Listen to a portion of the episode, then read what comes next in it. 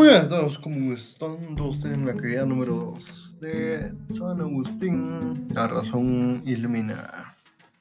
Bueno, en esta oportunidad voy a presentar eh, sobre la actividad número 2, como les dije, y realizamos la biografía de San Agustín. Bueno, este Aurelio Agustín nació en el año 354 a.C. en, en Taste una pequeña ciudad al norte de África. Hijo de madre cristiana y padre pagano, se le educó en el arte de la retórica, que enseñó en su ciudad natal, en Cartago, y en Roma y en Milán, donde ocupó un cargo prestigioso.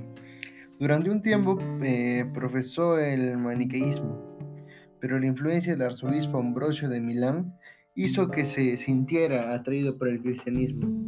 En el año 386, tras sufrir una crisis espiritual, se convirtió. Abandonó entonces su, carrera y se dedicó a escribir obras cristianas, casi todas de elevada naturaleza filosófica.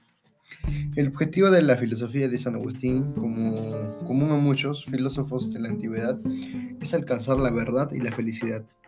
Sus obras más relevantes fueron Confesiones, Ciudad Eterna, Soliloquios, Soliloquios y La Ciudad de Dios. El problema del conocimiento es un proceso concatenado que por las sensaciones el alma conoce los objetos del mundo exterior a ella, pero es capaz de juzgar el mundo contingente y que conocer por los sentidos criterios. Y San Agustín opina que la, verdad, que la verdadera felicidad felicidad consiste en la sabiduría, por lo que su vida consistió en una larga investigación de la verdad. Bueno, explica los conocimientos que divide San Agustín. Bueno, es la razón y fe. Que razón para creer y creer para entender. La fe orienta e ilumina la razón.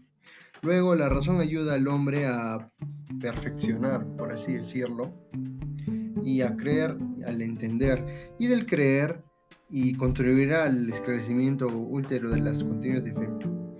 El proceso de Agustiano, agustiniano de compenetración entre la fe y la razón va de entender el creer, del creer al entender, y del creer y entender al amor.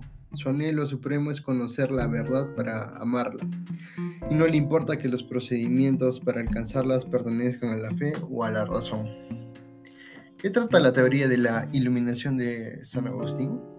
Bueno, se concluye que la iluminación abarca tanto la verdad objetiva como para el receptor de esa verdad, la mente, y que esa misma mente en que las verdades eternas son reconocidas de, debe ser inmortal, como aquellas lo son. Y así la senda que conduce al conocimiento de Dios pasa por el conocimiento de nosotros mismos. Y la última es, ¿es necesario conocer la verdad según San Agustín?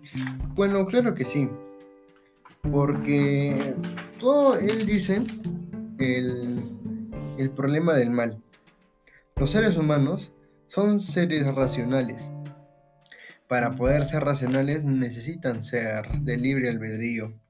Eso significa que debe poder escoger entre el bien y el mal moral. Por lo tanto, puede actuar bien o mal.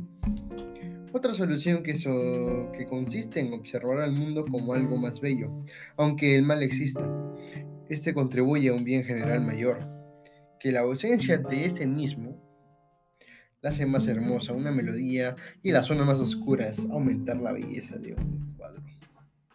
La idea del bien es como el sol de, este mundo. Este ilumina y hace que las cosas sean vistas a sí mismo. A sí mismo. El bien ilumina las ideas haciéndolas inteligibles. Bueno, espero que les haya gustado y hasta la próxima.